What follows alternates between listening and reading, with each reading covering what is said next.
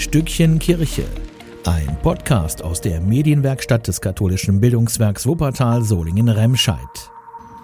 Herzlich willkommen zu der sechsten Folge Ein Stückchen Kirche. Ich bin Lisa Jülich und meine Gästin heute ist Delia Ines Kramer.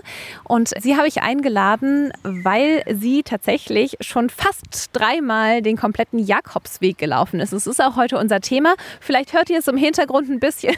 Wir sitzen heute nicht im Studio, sondern wir sitzen tatsächlich in Beinburg, hier direkt an der Wupper. Das ist nämlich ein Stück des äh, Jakobswegs. Und wir haben uns das ausgesucht, weil wir dachten, das passt eigentlich ganz gut. Ihr hört die Vögel im Hintergrund zwitschern. Ich hoffe, dass es nicht regnet zwischendurch. Ähm, und wir wollen heute mit Delia ein bisschen darüber reden, wie es so ist, auf dem Jakobsweg unterwegs zu sein.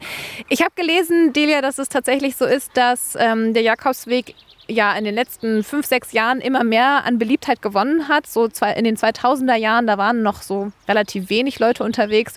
Mittlerweile sind jedes Jahr bis zu 250.000 Leute, die in Santiago de Compostela tatsächlich ankommen. Kannst du dir selber erklären, warum das in den letzten Jahren so beliebt geworden ist? Hm, nein, nicht wirklich, weil der Jakobsweg gibt es ja schon sehr, sehr, sehr lange und es waren immer Pilger unterwegs. Und es sind junge, alte, gebrechliche Leute. Es geht jeder. Und ich denke, jeder hat individuelle Motivation, um diesen Weg zu gehen. Ob das Moslems sind oder Christen sind, ist egal wer, der geht auf den Jakobsweg. Äh, wir dürfen es nach draußen verraten. Du bist äh, 77, glaube ich, gerade. Genau, dieses Jahr bist du 78. 77 bist du. Du bist das erste Mal 2007 oder 2008 bist du auf den äh, Jakobsweg gegangen. Da warst du so um die äh, Anfang 60. Warum hast du dich damals dazu entschieden, ich gehe jetzt mal den Jakobsweg? Ja, weil ich in einer Zwicklage war in meinem Leben. Da musste eine Entscheidung getroffen werden. Ich war ähm, Heimleitung in ein Altenheim, Altenpflegeheim. Und dann war die, war, wurde dann 65 und da war die Entscheidung aufgeben oder weitermachen. Und ich war mir unsicher.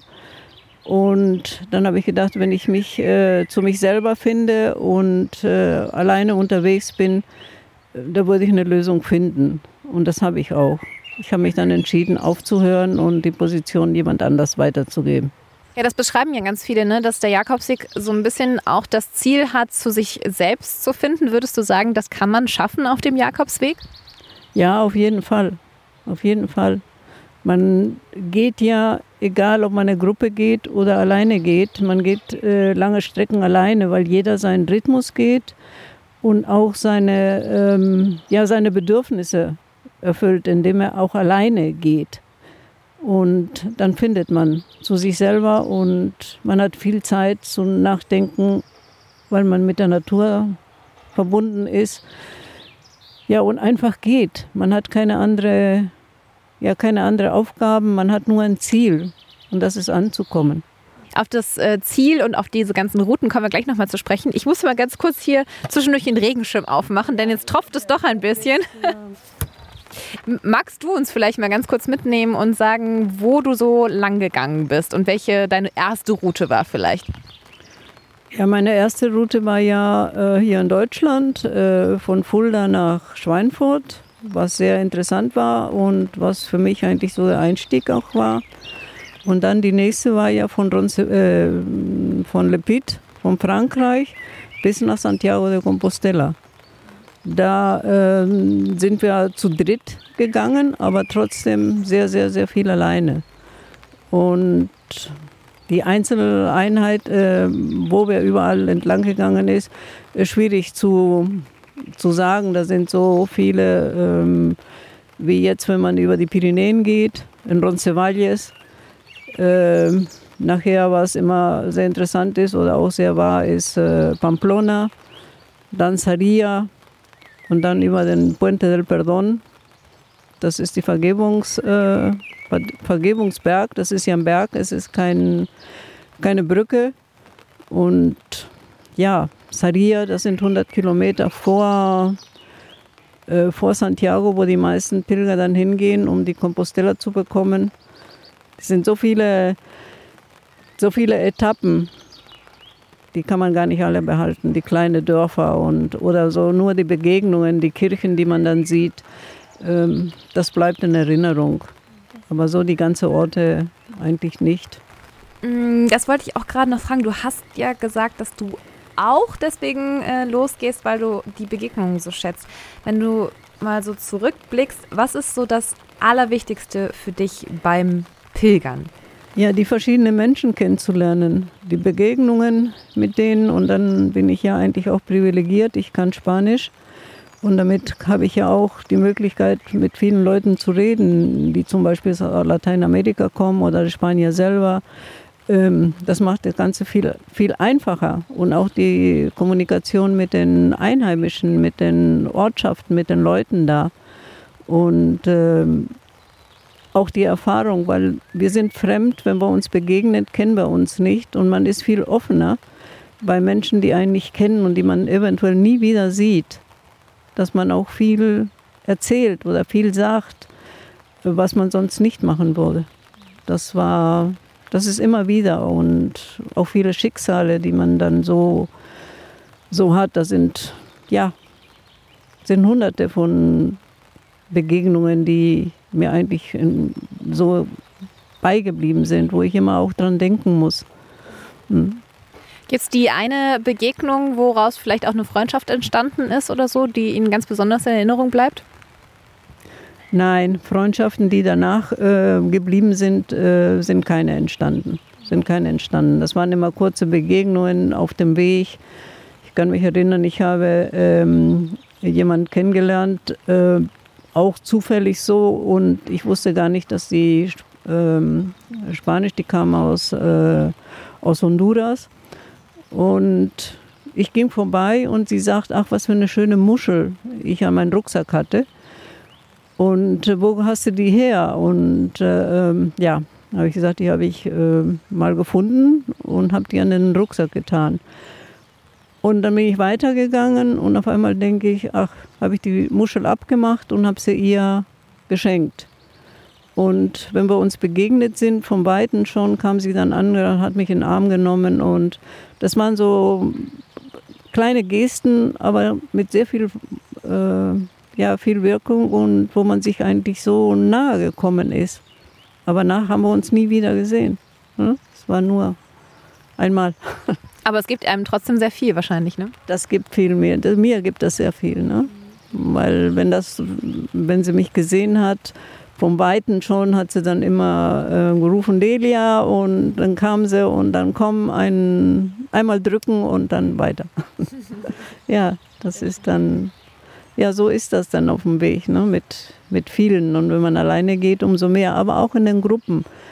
Die Leute vertrauen mir, erzählen mir sehr viel.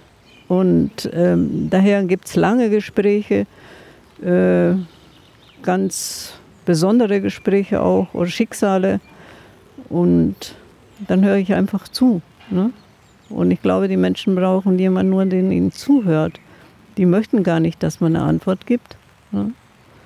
Ist es auch das Besondere vom Jakobsweg? Weil ich meine, spazieren gehen tun wir alle öfter mal. Da treffen wir auch ganz viele fremde Menschen. Aber ich persönlich habe mich jetzt noch nicht auf einem Spaziergang mit einem fremden Menschen unterhalten. Würdest du sagen, dass das tatsächlich auch das Besondere ist, weil halt alle auch so ein bisschen das gleiche Ziel haben vielleicht? Ja, auf jeden Fall. Ich finde, sie haben alle dieselbe Richtung und äh, ist nach, San, nach Santiago anzukommen und äh, für sie um sich selber zu finden.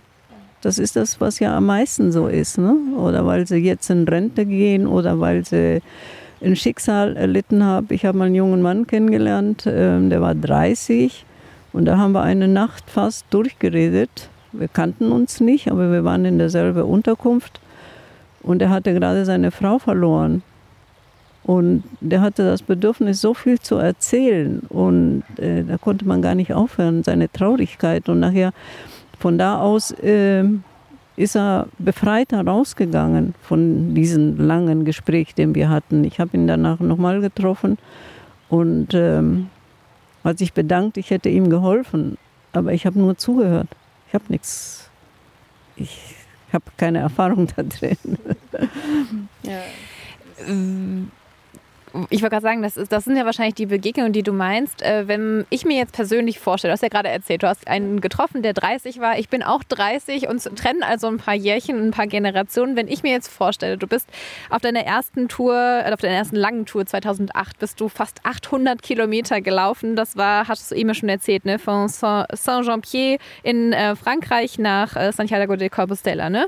800 Kilometer alleine. Ich, ich könnte mir das für mich gar nicht vorstellen, weil ich glaube ich spätestens nach zwei Stunden wäre mir super langweilig, auch wenn die, äh, die Umgebung noch so schön wäre, weil ich glaube ich gar ich könnte mich gar nicht so lange mit meinen eigenen Gedanken beschäftigen. Glaubst du, das ist so ein Ding, das äh, Generationending oder würdest du sagen, dass ich vielleicht sowas gerade deswegen auch mal versuchen sollte?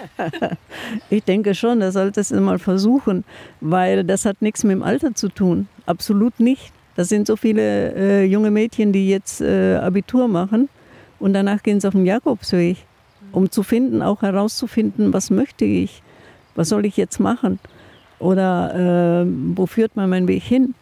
Und der Kontakt mit, mit anderen Menschen, äh, die geben eigentlich ähm, auch eine Perspektive oder eigentlich auch, ähm, dass man eine Entscheidung einfacher trifft in diese Gespräche mit fremden Menschen. Das ist viel, manchmal viel mehr, wie wenn man jetzt hier zu Hause sprechen tut. Das Auf jeden Fall. So. Wahrscheinlich auch einfach mit fremden Menschen drüber sprechen. Ne? Du hast ja auch schon angedeutet, du hattest auch quasi so eine ja, Lebenskrise in Anführungszeichen, ja. ne? wusstest äh, beruflich nicht mehr, mache ich weiter oder nicht. Wie bist du dann da über den Jakobsweg zu einem Entschluss oder zu einer Entscheidung gekommen? Ja, ich habe ein mexikanisches Ehepaar kennengelernt und wir sind äh, viele Kilometer zusammen gelaufen. Und dann hat sich auch immer, wir haben auch in denselben Ort, nicht in derselben Unterkunft äh, übernachtet. Und wir haben uns dann abends noch mal getroffen, zusammen zum Essen und haben sehr, sehr, sehr viel geredet. Sehr viel geredet, auch äh, privat oder auch so. Unser Leben hat ja, jedes hat ja ein eigenes Leben und ein Schicksal und äh, die dann einen betrüben oder Dinge erlebt, die dann nicht so toll waren. Und mit den beiden konnte man reden. Und die haben mir eigentlich so ein bisschen nicht den Weg gezeigt, aber eigentlich so Alternativen oder Gedanken oder und Dinge, die man dann nachher auch ja, drüber nachdenkt. Und dann bin ich dann zur Entscheidung gekommen, dass ich das aufhöre. Ne? Weil das vielleicht auch eben nicht Freunde und Bekannte sind. Ne? Das ist, äh, glaube ich, auch manchmal ganz gut, wenn das Leute sind, die einen nicht kennen, die nicht die ganze Geschichte dahinter kennen und ja. so. Ja, das ist, äh, das ist sehr wichtig. Das finde ich wichtig. Das ist gerade, was den Weg auch ausmacht, weil man diese, diese Menschen nicht kennt und die man sehr wahrscheinlich nie wieder sieht. Ne? Die bleiben nur im Gedächtnis. Ne? Äh, wir haben jetzt ganz viel darüber gesprochen, was das so ein bisschen so für dich bedeutet. Wir wollen gleich jetzt noch ein bisschen mehr darauf äh, zu sprechen kommen, wie gehe ich, wie fange ich sowas eigentlich an? Weil ich glaube, so einfach, ach, ich mache mal den Jakobsweg, das ist es gar nicht. Man muss ja vielleicht sich schon ein bisschen Gedanken machen und sich ein bisschen vorbereiten. Sprechen wir gleich drüber. Ähm, ich weiß nicht, ob du es gehört hast. Am Anfang von unseren Podcasts machen wir ja immer so ein kleines Blitzquiz quasi. Und ich habe gedacht, das machen wir jetzt mal bezogen auf ähm, den Pilgerweg. Und ich stelle dir einfach ganz kurz Fragen und du darfst ganz kurz äh, einfach nur so, was dir als allererstes einfällt. Ja? Okay. Die schönste Route.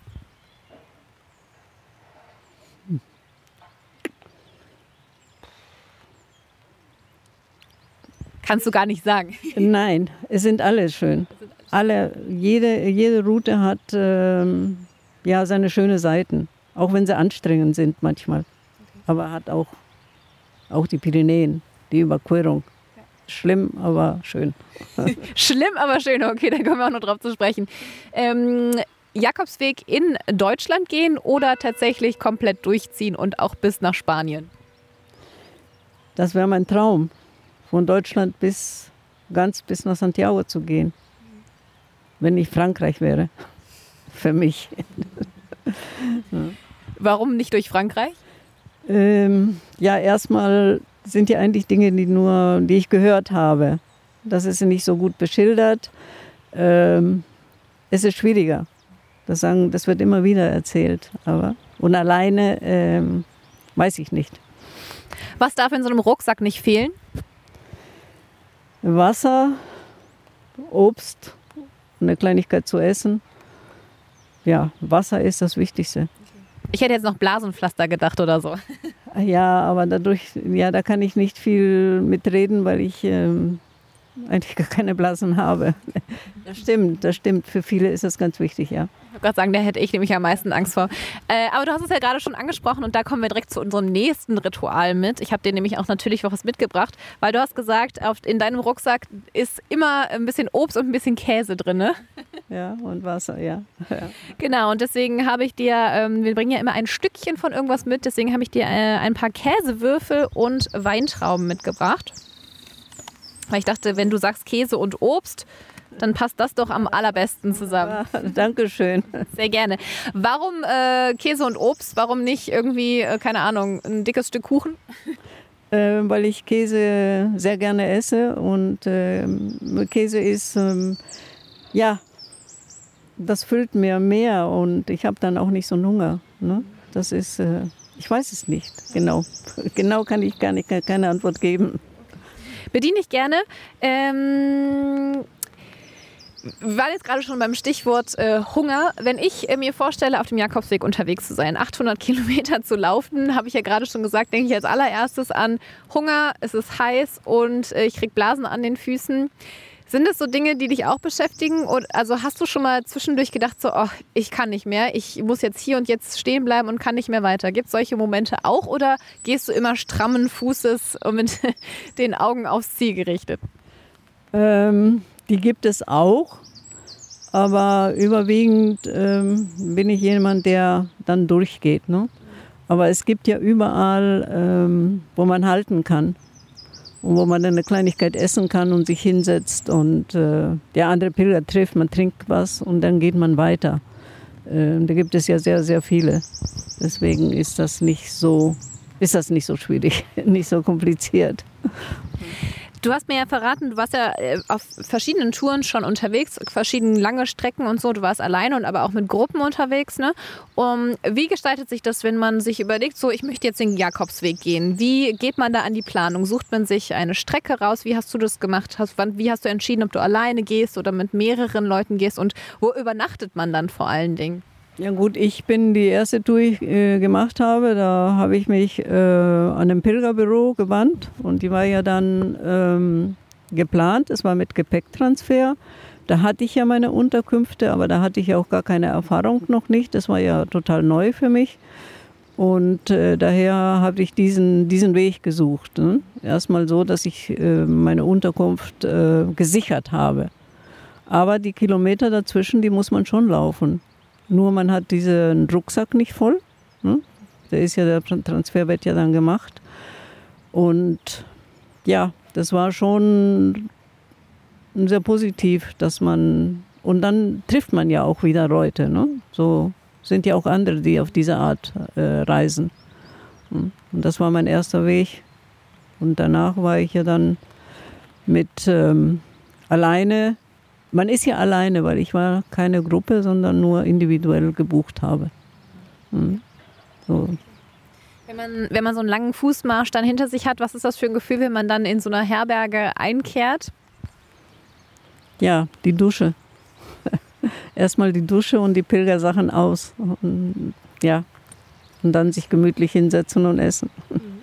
Das ist das, das Wichtigste eigentlich dann. Oder gerade dann, das machen wir auch heute noch, dass wenn wir dann irgendwo ankommen, äh, dann zuerst wir was trinken. Ne? Meistens ist das, bevor wir in eine Unterkunft gehen, dann ein, ein Bier oder eine Tapa oder irgendwas. Ne?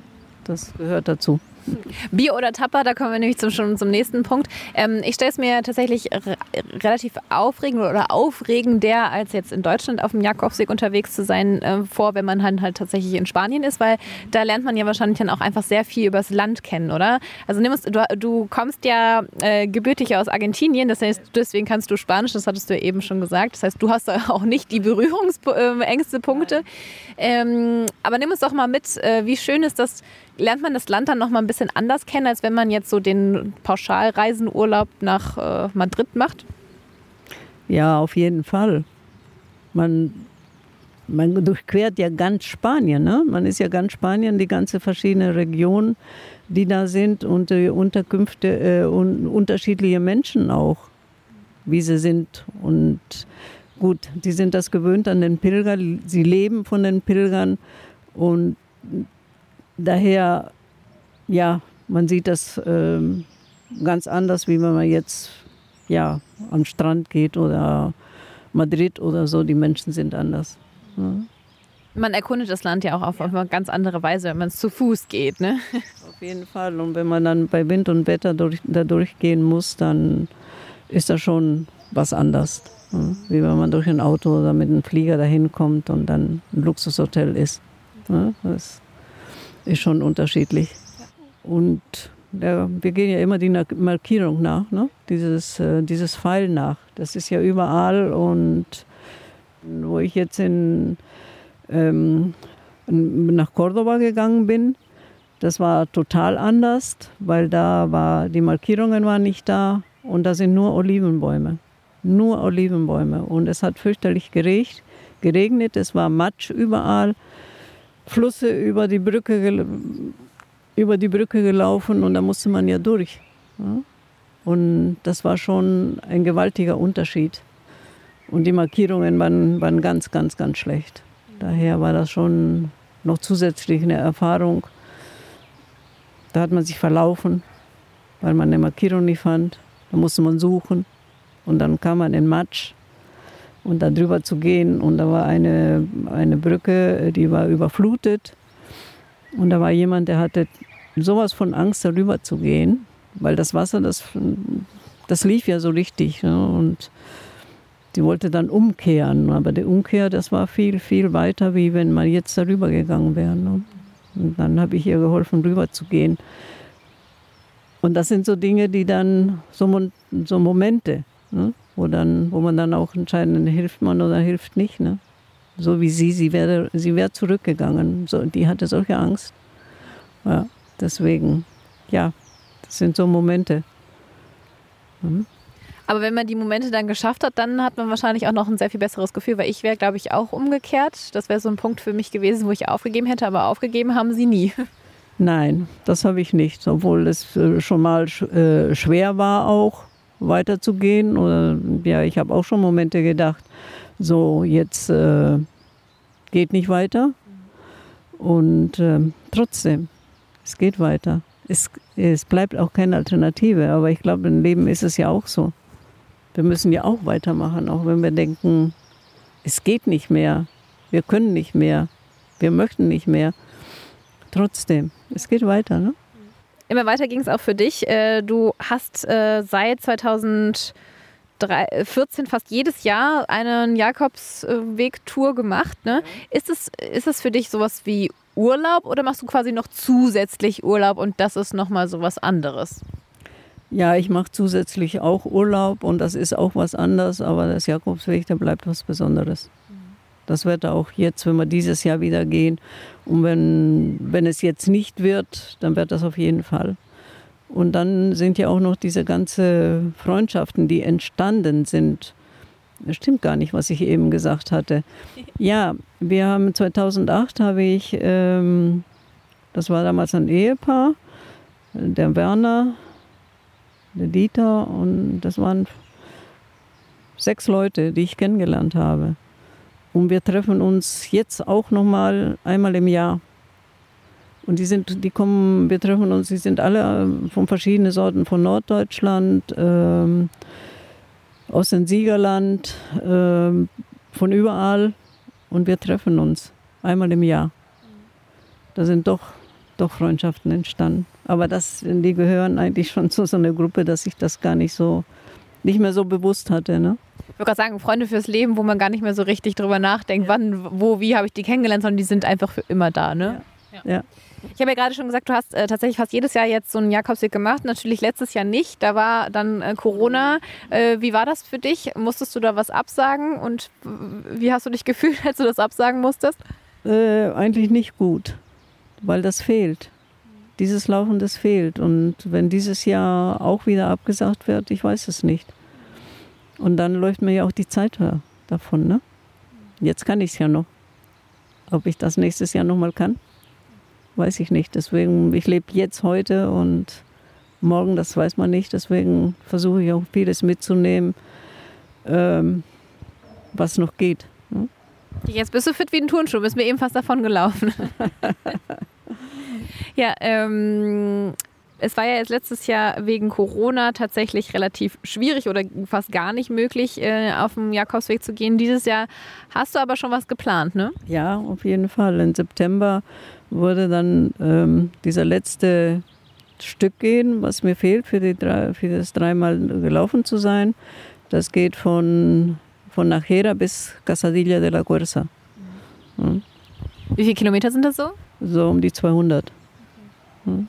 Wie lange bist du eigentlich immer so unterwegs für so eine Riesenstrecke? Äh, gesamt jetzt oder täglich?